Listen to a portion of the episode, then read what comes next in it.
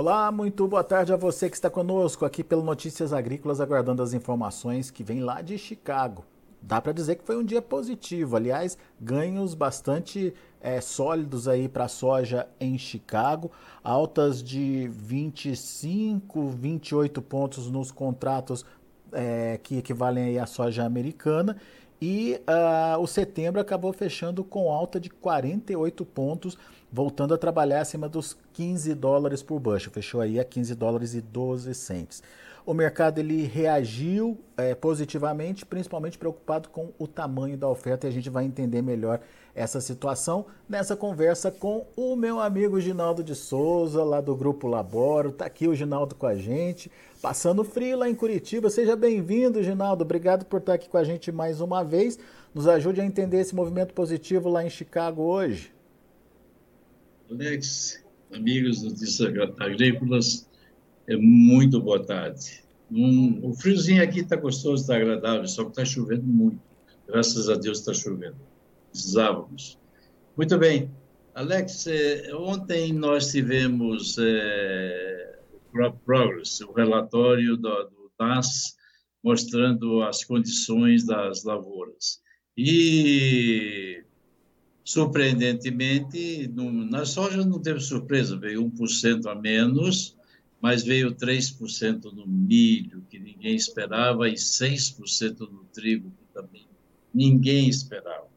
Muito bem. Diante disso, o mercado trabalhou à noite, hoje de manhã, às 7 horas da manhã, o mercado tentava aí romper aí os 19,20, os 14,20 para, para, para o contrato de novembro, mas estava difícil. Depois que ele rompeu, ele foi buscar o objetivo, que era trabalhar na faixa de 14,38, só para você lembrar vocês, isso é técnico, 14,38 é, sem dúvida nenhuma, a média móvel de 50 dias, que é a média mais importante.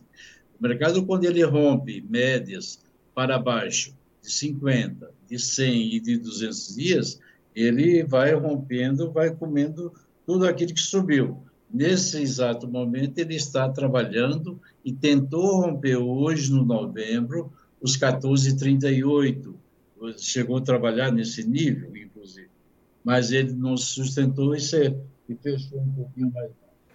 Muito bem, este foi, vamos dizer, o, a, o principal foco, a principal razão da, da, da alta dos preços.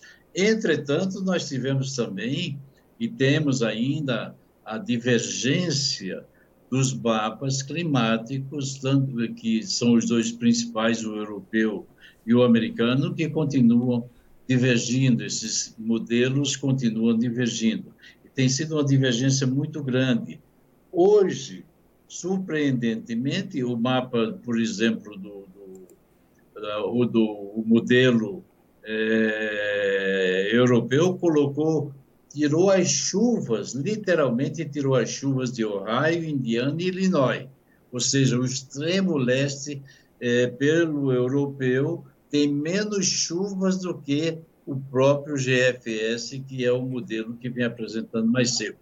Só que o europeu, quando você vai para o centro e para o norte ou para o oeste, ele tem muito mais chuvas na, na programação do que o, o GFS. Se você observar exatamente nesse momento, o modelo GFS, ele, para os próximos 10 dias, ele é um pouco mais seco. Essa semana as temperaturas cederam um pouco, estão mais tranquilas, voltam a subir no final de semana.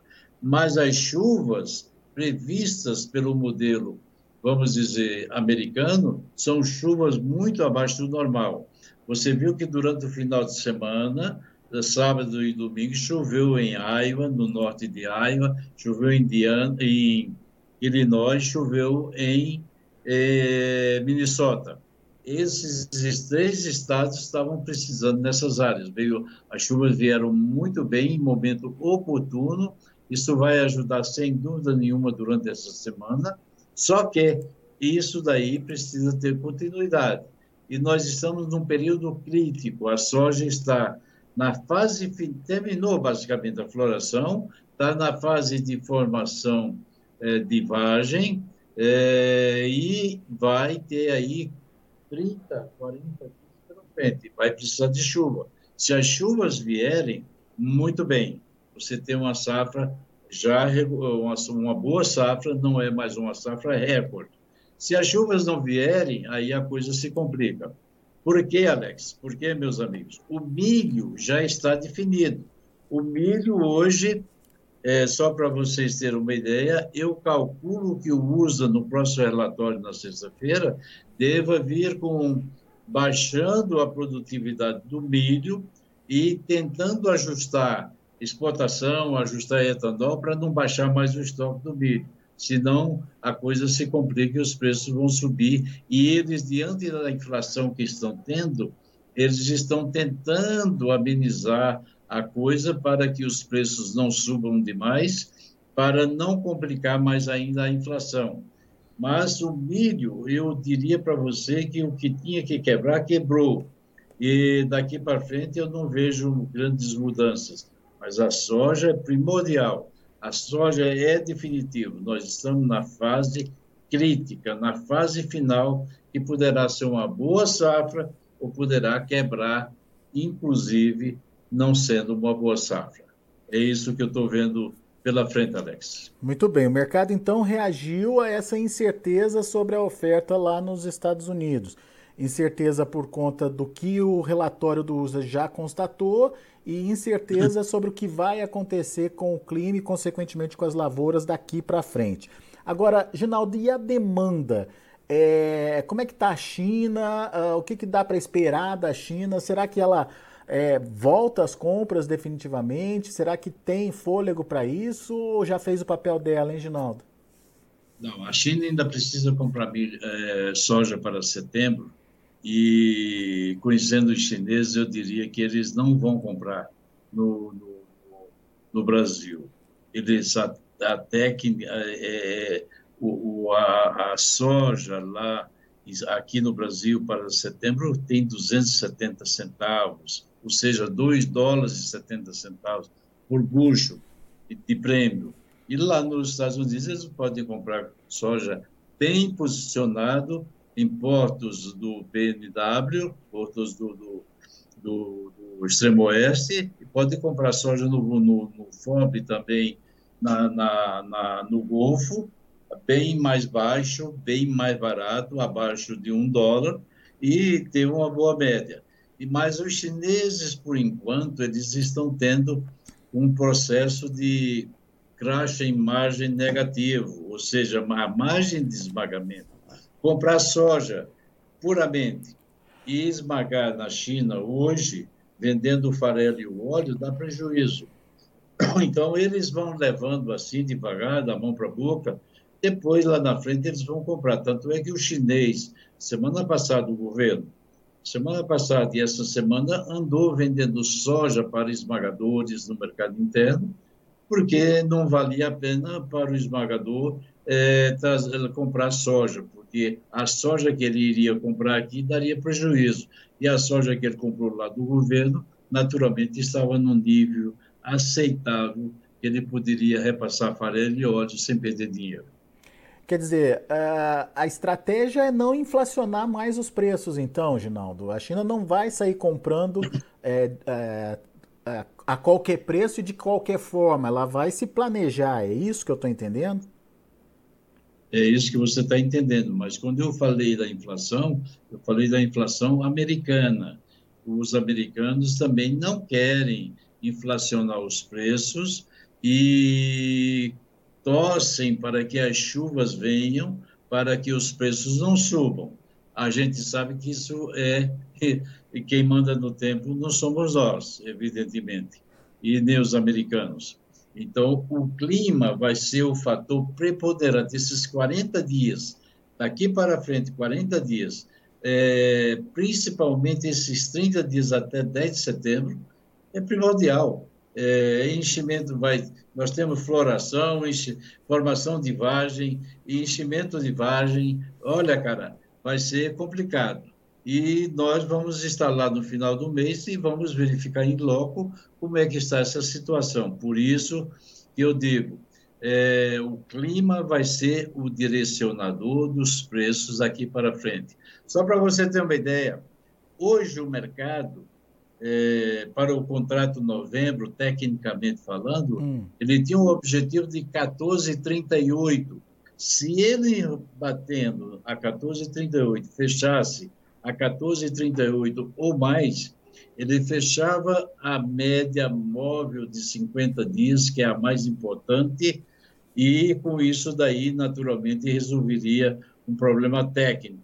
Ele fechou abaixo disso, mas ele pode buscar e, tecnicamente, pode voltar acima disso aí. Vai depender também da ajuda do clima e da demanda. Os chineses voltaram, estão comprando milho, ah, mas na soja eu não vejo eles aí fazendo grandes volumes, Alex. Muito eu bem. sinto que o chinês, nesse exato momento, vai e da mão para a boca. Ô, Ginaldo, e essa valorização do farelo? O que está acontecendo com o farelo e se isso pode, de alguma forma, é, incrementar ou ajudar nesse processo de precificação do grão? Problema simples, bem simples de resolver. O problema do farelo, a Argentina é um grande, talvez o maior exportador de farelo, né? E a Argentina, ultimamente, está sem poder quase exportar farelo devido a problemas cambiais, problemas com o governo. É um problema do governo.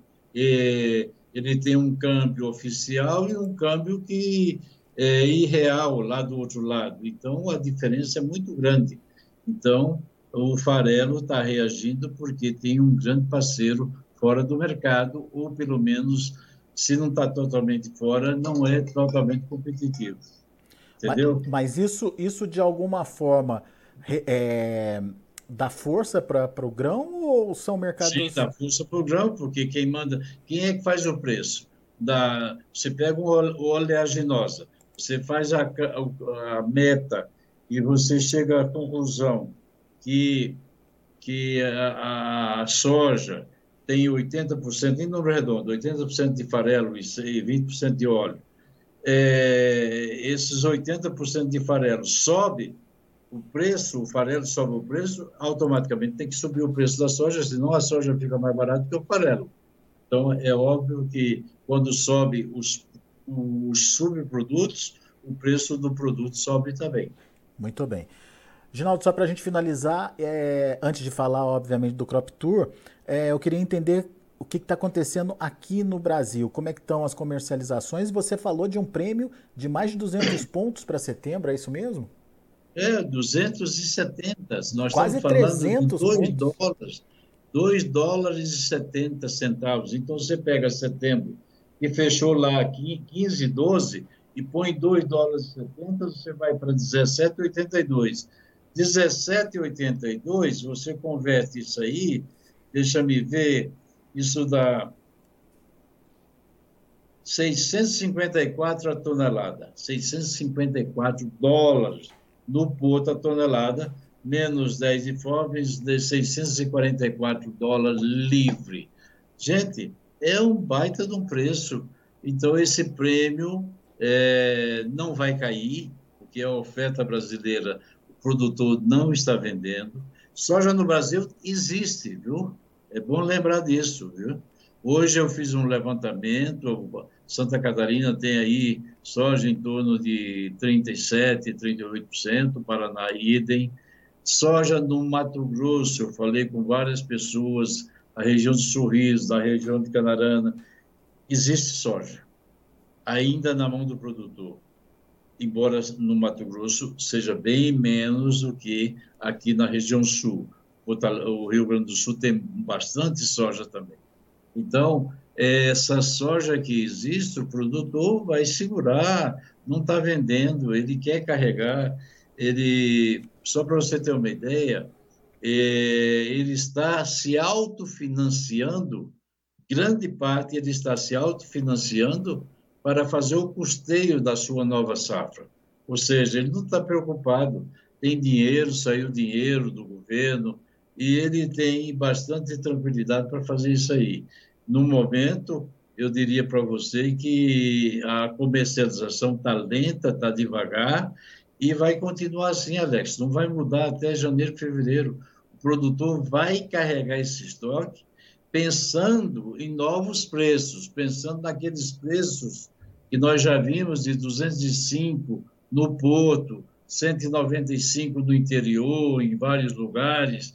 Ele quer esse tipo de preço, quer 170, 165, 170 lá no, no Mato Grosso. É isso que o produtor está querendo. Falta... E nesse momento Só... não existe esse preço, ele vai carregar e quem é que vai dizer que ele está errado? É. Se não chover nos Estados Unidos, o preço vai lá. Agora, se chover, esse preço que está lá aí a 14,30, vamos dizer, para o contrato de novembro, vai cair para 12 dólares, vai cair para 11,80, não tenha dúvida. Agora, se não chover nos próximos dias, esse preço vai a 15, pode ir acima de 15. Isso vai depender exclusivamente do clima. E é o clima que vai mandar. Esta semana, as temperaturas estão bem tranquilas, estão mais calmas, mas a partir do próximo final de semana, agora de sábado, as temperaturas começam a levantar. E aí começa a preocupar, naturalmente, e pode ser que a semana que vem, com os mapas tirando as chuvas, se continuar mostrando sem chuva, os preços evoluam e subam muito mais.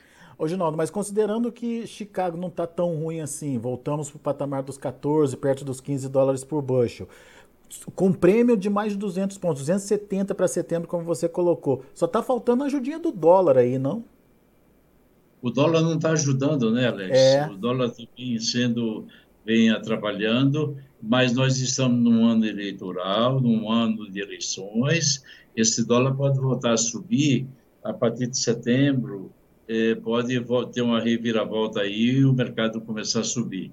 Eu, particularmente, acredito que o dólar abaixo de 5, nesse exato momento, vai ser difícil, porque é, é um ano de eleições, é um ano de, de, de tumultos, preocupações, é um ano de mentiras, de verdades. Então, tudo isso aí vai ser importante. Então, o dólar pode ter aí uma reviravolta na frente e ajudar, inclusive, nos preços que o produtor quer na sua formação. É isso aí. Ginaldo, está chegando o dia da viagem de vocês, hein? É, agora, finalzinho de agosto, vocês estão partindo para os Estados Unidos e para o Canadá. Conta mais para gente. É verdade, Alex. É, nós estamos. É, só para você saber, nós, o nosso grupo está basicamente fechado. Temos apenas, quero falar, uma vaga. Ah, é? Uma vaga, apenas uma vaga. Nós é, limitamos aí um grupo é, no nível de 14 pessoas. Não vamos levar mais de 14 pessoas. Essa dá trabalho. O Daniel, eu e o Daniel vamos ter bastante trabalho. Então, a gente limitou são duas vans, sete pessoas em cada van. Nós vamos sair daqui dia 27, chegamos em Chicago de manhã, é, descemos, pegamos os carros e vamos já a campo. Vamos passar por Indiana, vamos Fort Wayne, e Fort Wayne nós vamos a, a Columbus, em Ohio, vamos dormir lá em Ohio, você ter uma ideia. E mesmo viajando à noite, nós vamos fazer isso. E no dia seguinte nós vamos sair pelo sul, vamos cruzar o sul de Ohio, vamos cruzar é, o sul de Indiana, Illinois, vamos entrar no Missouri, vamos passar por St. Louis, e onde devemos é, pernoitar antes, é, mas nós vamos depois de, de, do Missouri, vamos é, entrar em Iowa, vamos é, a Boone, onde tem, vai acontecer a Farm Progress Show, né? a famosa feira americana. Vamos lá, se eu não me engano, no dia 2 de setembro, é, passar a manhã inteira lá para o pessoal ver novos tipos de maquinário, novas tecnologias. É, dali nós vamos para Nebraska, já, já na direção oeste. Nebraska, nós vamos às Dakotas, Dakota do Sul, Dakota do Norte, aí entramos, vamos direto para o Canadá, onde vamos ter lá, vamos toda a região da, do, do, do, do da, da, canola, né, que, na, que, sem dúvida nenhuma, esse ano teve um fator é, impressionante nos preços do óleo, inclusive ajudou a soja a subir, tá? Por isso eu digo, se o produto, o subproduto sobe, a, a, a célula principal, que é o produto, sobe também. Então, nós vamos passar toda a região da, da, da Rapeseed, que é o nome técnico da canola, é, e de lá nós vamos a Manitoba, já em direção ao leste, e lá é onde tem lá uns 4, 5 milhões de toneladas de soja, vamos verificar isso também. Depois descemos por pelo norte de Iowa, entrando nos Estados Unidos de volta, e vamos passar por Wisconsin, e vamos, é, evidentemente, para Illinois e vamos para Chicago. É uma viagem técnica, é uma viagem, é, vamos dizer, é, se perguntar para mim essa semana, mas não é uma viagem cansativa para quem já tem 70 anos? Eu disse, olha, eu não sei se é cansativa. Para mim, não é. Para mim é uma viagem de trabalho, uma viagem de prazer, de alegria, porque prazer e alegria no sentido de fazer, aquilo que eu gosto, fazer aquilo que, eu, que eu amo, que é o meu trabalho, mostra fazer todo o trabalho de pesquisa, quantas, quantos pés por metro linear, quantos pés por metro quadrado, quantas vagens tem por grão, quantos grãos tem em cada vagem, é, e como está o solo, tudo isso vai fazer parte do nosso programa. E é um programa de, de, de, de, de gente que gosta de, de ter novidades, de experimentar. Nós temos a, a vários agrônomos no meio da, da, da, do nosso grupo, já que também já conhece, que já foi, que já viu, que sabe como é que opera, tudo isso lá. Então, a gente vai fazer um trabalho técnico, um trabalho com muita, muita responsabilidade, nós vamos transmitir ao vivo, inclusive das lavouras, para o Brasil, para, para, para o mundo inteiro, através de notícias agrícolas, é, como estão as safras, é, milho, soja, canola e, e, e, enfim, os produtos, trigo, como é que estão para que a gente possa avaliar, discutir, falar no carro, à noite, quando se para para jantar, a gente vai, vai jantar tomando ali um. Quem gosta de cerveja toma uma cerveja, quem gosta de vinho toma uma taça de vinho, e discutindo. Levanta cedo, seis horas da manhã, lá o sol está de fora, rachando, temperatura alta, a gente já está tomando café, se arrumando, é, é um trabalho, é, uma, é, um, é um trabalho, é um trabalho técnico, um trabalho que eu gosto de fazer. Fiz isso durante minha, toda a minha época lá na Ceval, Bung, enfim. Então, eu estou acostumado com isso e gosto disso, amo o que faço e tenho prazer em receber essas pessoas, ajudar aqueles que nunca foram, fazer com que a gente possa ser útil. Eu acho que o ser humano veio aqui para servir, não é só para ser servido. Então é isso que nós queremos. Eu e o Daniel pensamos mais ou menos em linha.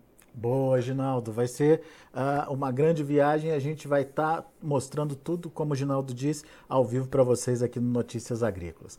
Meu amigo, muito obrigado pela sua participação. Não sei se vai dar tempo da gente falar mais uma vez, mas acho que a gente, antes de vocês viajarem, antes de você e o Daniel a viajar, gente a gente se fala. A gente ainda. se fala aí. Deixar o aviso aí, só tem uma vaga e tem que ter passaporte com visto e, e tudo, tudo em ordem, porque a questão do Canadá, a Dani, a nossa agente de viagem aqui, resolve, não precisa o visto do Canadá, tendo o visto americano, está tudo certo então, a gente quer fazer uma viagem para ficar na memória. Boa, Ginaldo. Um abraço a todos. Grande abraço para você, meu amigo. Até a próxima. Obrigado. Saúde e força para todos. Valeu. Tá aí, Ginaldo de Souza, Grupo Labora aqui com a gente no Notícias Agrícolas, trazendo as informações do mercado e fazendo esse convite para você. Uma vaga apenas para passar lá é, durante esse crop tour por Estados Unidos, e também o Canadá, conhecer a produção e no momento delicado da produção, que você está vendo aí, tem muita dúvida em relação ao tamanho da oferta lá nos Estados Unidos. Uma viagem técnica que vale a pena, tá certo? Fica o convite então para você participar. Deixa eu mostrar para vocês como encerraram as negociações lá na Bolsa de Chicago.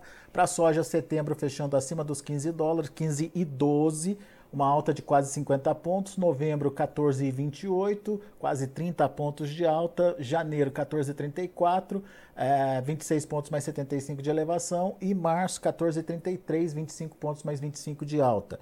A gente tem o milho também, Milho para setembro fechou com alta de 7 pontos a 6 dólares e 15, dezembro 6 dólares e 14, 6,75 de alta, março de 23, 6 dólares e 21, uma alta de 6 pontos mais 25 e o maio 6 dólares e 25 centos por bushel, alta de 5 pontos e meio. E para finalizar o trigo, trigo fechou de forma mista, tem essa questão das exportações lá da Ucrânia que aparentemente estão fluindo bem e o mercado está indeciso para até ter uma contabilidade de fato é, do que está sendo exportado. Setembro, 7 dólares e 81 centos por bushel, subiu um ponto mais 75. Dezembro, fechou no 0 a 0, 7,99. Março, 8 dólares e 16 centos por bushel, perdeu 0,75. E o maio, queda de 1,5 a 8 dólares e 27 centos por bushel. São os números de hoje de fechamento do mercado. A gente fica por aqui. Agradeço muito a sua atenção, a sua audiência. Notícias Agrícolas, 25 anos ao lado do produtor rural se inscreva em nossas mídias sociais. No Facebook, Notícias Agrícolas. No Instagram, arroba Notícias Agrícolas. E em nosso Twitter, arroba Norteagri. E para não perder nenhum vídeo, não se esqueça de nos acompanhar no YouTube e na Twitch, Notícias Agrícolas Oficial.